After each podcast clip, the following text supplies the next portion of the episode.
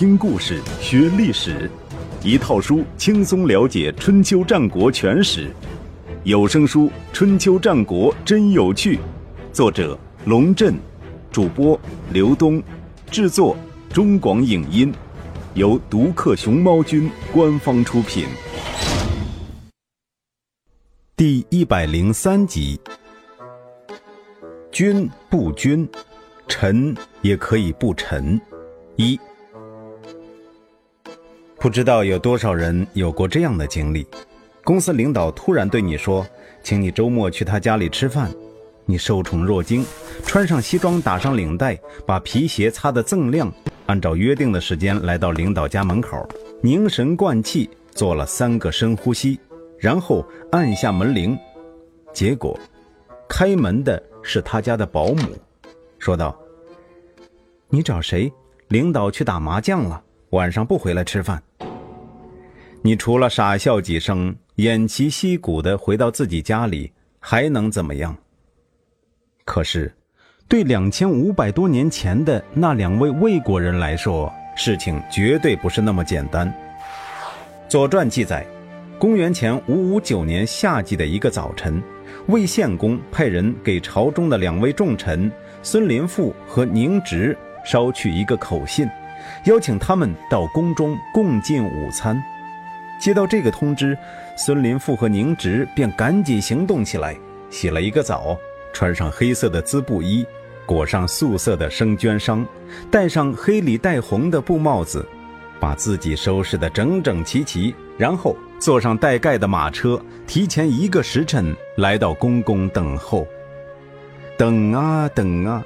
眼看日近午时，两个人不住四下张望，就是不见有人来宣他们。主公也许有要事在身，再等等就好了。孙林父安慰宁直，宁直点点头，没说什么。两个人继续等，不知道又过了多久，宁直忽然说：“老孙，不太对劲儿啊！主公该不会是把我俩给忘了吧？”孙林父说：“怎么可能？我猜呀，主公肯定是准备了什么山珍海味，没那么快整好，所以要我们多等等。”宁直说：“什么山珍海味？比如说熊掌啊，你知道熊掌很难熟的。”有可能。宁直说着，喉结动了一下。孙林父装作咳嗽，趁机也吞了一口口水。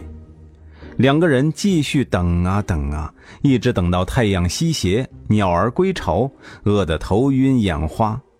可那顿想象中的美餐，仍然仅仅是存在于想象中。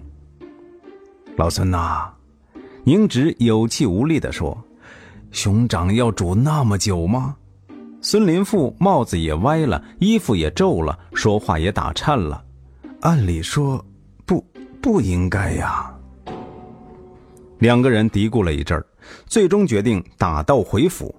这饭不能再等了，再等就出人命了。刚准备上车，一个宫中的小内侍匆匆跑过来，说：“主公请两位大夫去后花园相见。”你说去哪儿？孙林父大声问道，眼睛死死地盯住小内侍的脸。后后花园，小内侍吓坏了。宁直赶紧拉了孙林富的袖子，意思是算了，先进去看看再说吧。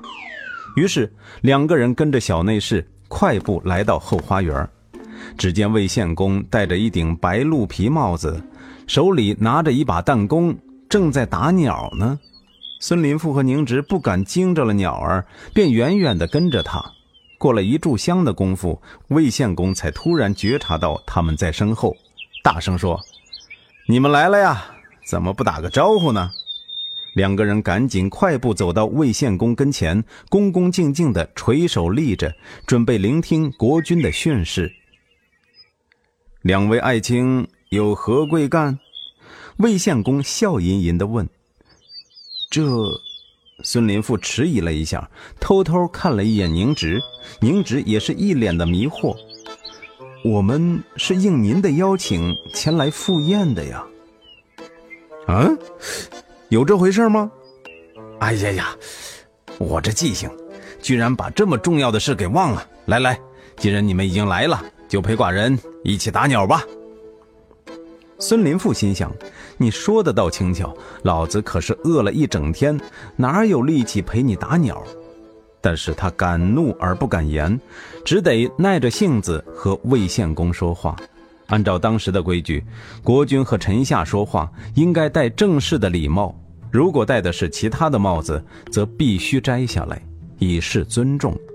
可魏献公似乎完全不懂这些礼数，皮帽子也不脱，一个劲儿命内侍去拿弹弓来，丝毫没有想到一场风暴正在这两个人的脑子里酝酿。孙林父从宫中出来，憋了一肚子气，回家也不想吃饭，倒头便睡，但是又睡不着，气愤愤地折腾了一夜。第二天一早，他胡乱喝了两口小米粥，就命令家人打点行装，准备马车回七地去。家人吃了一惊：“您，您不上朝了？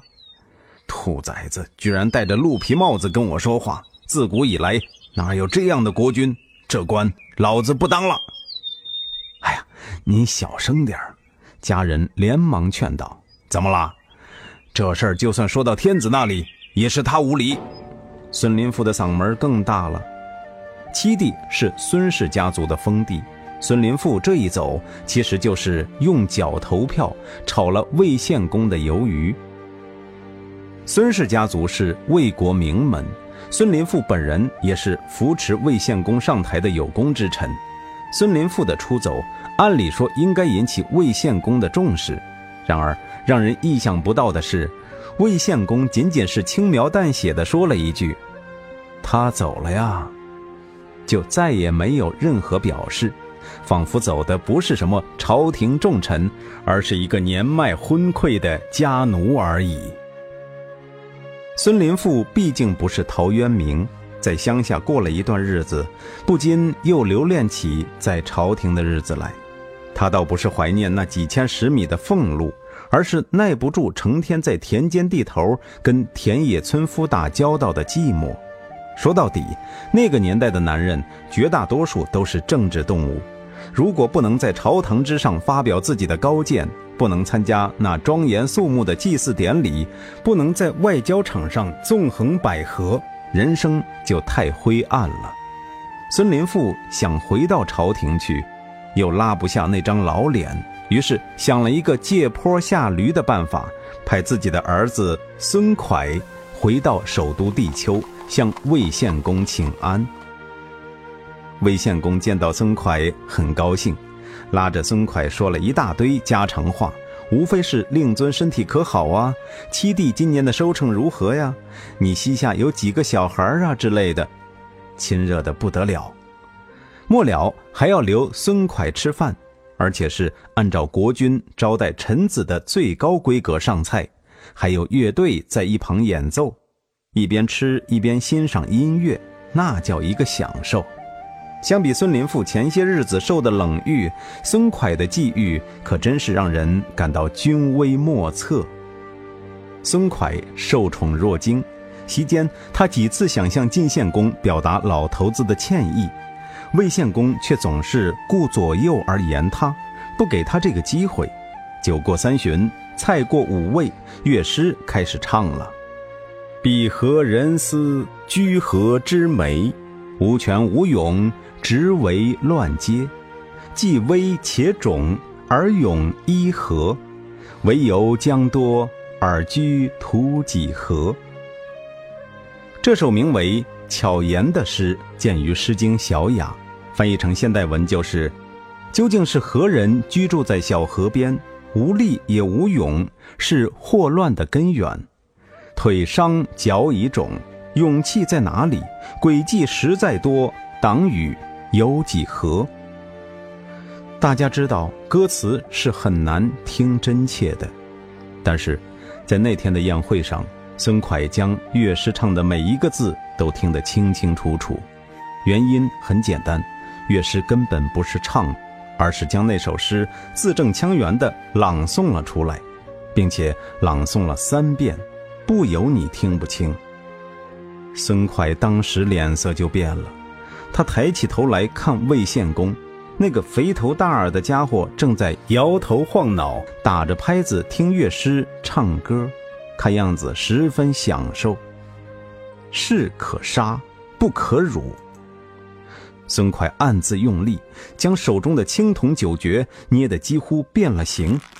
他没留意到，那天在堂上唱歌的，并不是他熟悉的宫廷大乐师，而是大乐师的副手。这个职务在当时被称为师曹。这么重要的场合，大乐师为什么不亲自上场呢？原来，魏献公本来是要大乐师演唱的，但是大乐师一听巧言这个曲目，就知道魏献公不怀好意，怕惹祸上身，就借口说嗓子疼，要回家养病，一早就开溜了。魏献公又找了几个人，也都不愿意唱，只有师曹主动站出来要求演唱。臣的歌喉虽不如大乐师美妙，但如果您不嫌弃，臣愿意带大乐师演唱。好，魏献公赞许地看了那个人一眼，脑子里没有闪过任何怀疑的念头。他也许忘记了，就在一年之前，他曾经命师曹担任后宫的音乐老师，负责教他最喜爱的宠妾弹奏古琴。那女人长得如花似玉，脑子却笨得一塌糊涂，连最简单的乐理常识也记不住，弹起琴来总是找不着调。师曹教得不耐烦，挥鞭抽了他几下，那女人便跑到魏献公面前哭诉。魏献公命人将师曹抓起来，狠狠地打了三百皮鞭。三百皮鞭打掉了一个宫廷乐师的尊严，也打掉了魏献公的和谐盛世。师曹对这件事一直耿耿于怀，苦于没有机会报复。现在眼看魏献公要犯傻，他怎么会放过这一千载难逢的好机会？于是赶快跳出来，要求代替大乐师演唱。为了让孙蒯听清歌词，他还别出心裁地采用了朗诵的形式。毫无疑问，魏献公对师曹的表现很满意，这也难怪。领导往往喜欢执行力强的下属，却不知道在很多时候，无条件的执行其实是一种极不负责任的行为。孙蒯回到七地，把情况向孙林父做了详细的汇报。孙林父长叹一声说。如此说来，主公对我已经是恨之入骨了。如果我们不抢先下手，必将死无葬身之地。没错，孙蒯说：“他不仁，我不义，咱们偷偷杀回地丘去，打他个措手不及。”孙林父进入地丘是在一个晴朗而凉快的清晨，太阳在平原上露出整张笑脸。街道两旁树木的阴影被拖得老长，孙氏族兵摆出进攻的阵型，兵车在前，步卒在后，快速而有序地朝着宫宫进发。城门和城墙上的卫兵早就被先头部队解决，整个地丘防务轻而易举地落入叛乱者的掌控。对于国军和孙氏之间的这场战争。魏国群臣基本持一种闭上关的态度，大伙都待在家里，命令家臣和族人戒备守护自家院落，只要战火不烧到自己头上，就万事大吉。这也是孙林父轻易得手的重要原因。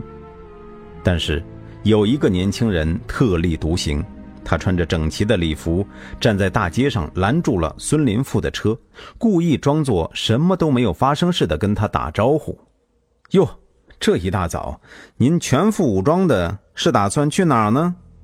孙林父还没回答，他的荣佑护卫暴喝一声，挥起手中的长戈就要扫过去，却被孙林父用手挡住。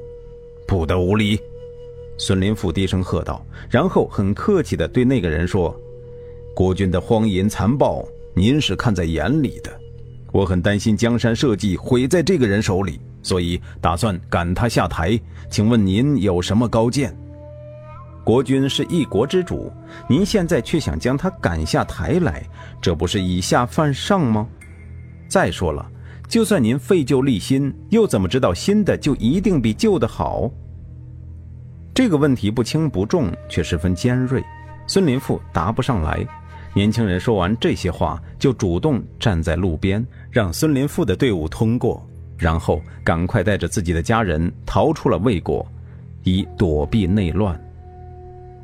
这个年轻人叫做瞿愿，字伯玉，历史上一般叫他瞿伯玉。《论语》里记载了一些他的故事，最有名的是，有一天瞿伯玉派人来拜望孔夫子，孔夫子向来人询问瞿伯玉的近况，来人回答说，他正设法减少自己的缺点，可却苦于做不到。